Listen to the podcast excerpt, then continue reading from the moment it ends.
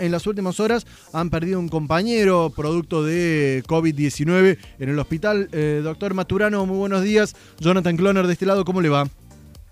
Hola, buenos días, ¿qué tal? Bien.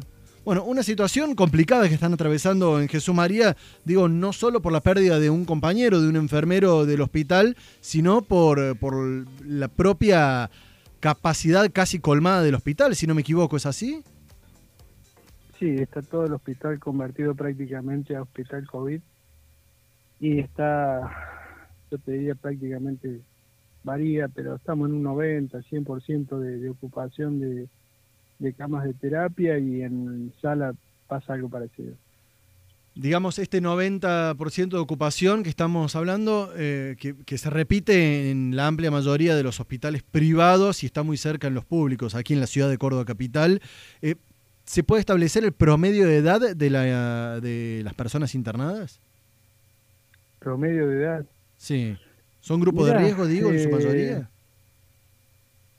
sí, a ver, hay como dos cosas. Una, la ocupación de camas tiene que ver con el, incremento de pacientes, pero el, hay una modificación permanente que es el denominador porque se han incorporado camas, o sea que por ahí se mantiene constante la relación, pero es porque hay más camas a las que había originalmente. Entonces, eso disimula de alguna manera el crecimiento del número de enfermos que estamos teniendo. Ahora, este incremento, este incremento de camas, doctor, ¿se condice con incremento de recursos humanos o están ustedes eh, redoblando aún más los esfuerzos que vienen realizando? El, recurso humano es, finito, digamos, o sea, no, no, no se puede incrementar porque la, formación para obtener un especialista, eh, por ejemplo, en terapia intensiva, infectología, eh, kinesiología, eso lleva muchos años, y eso no se puede resolver con un curso de capacitación. los cursos en realidad lo que hacen es un perfeccionamiento de la persona que ya está formada en su recorrido durante la universidad, la residencia, entonces este, es muy difícil que eso se resuelva y es un problema a nivel mundial. Eh, con el agravante de que al enfermarse eh, o quedar en aislamiento las personas que trabajan en los hospitales, el, número es más acotado y en este caso la referencia inicial que vos hacías a un compañero nuestro de trabajo que fallece, eh, bueno, eso impacta de forma permanente, no, no, no es que una persona deja de trabajar y se la puede reemplazar inmediatamente. Entonces, eh, ahí tenemos una, una variable que yo creo que, a diferencia de otras de otras que se las puede de alguna manera yugular, en este caso creo que no, es muy difícil. Bien decía Maturano que es una situación que lamentablemente se repite no solo en Córdoba, sino en distintos puntos eh, del país y del mundo que, atraviesa el sector de la salud. Digo, viendo la situación, eh, el plano general, ¿cómo cree que se está trabajando esta situación sanitaria aquí en la provincia de Córdoba? yo soy muy crítico y en general la mayoría de los colegas somos críticos.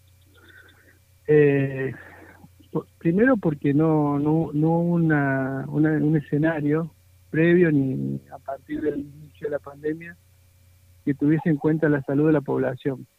¿sí? Acá nuestra, nuestro sistema de salud se basa en la enfermedad.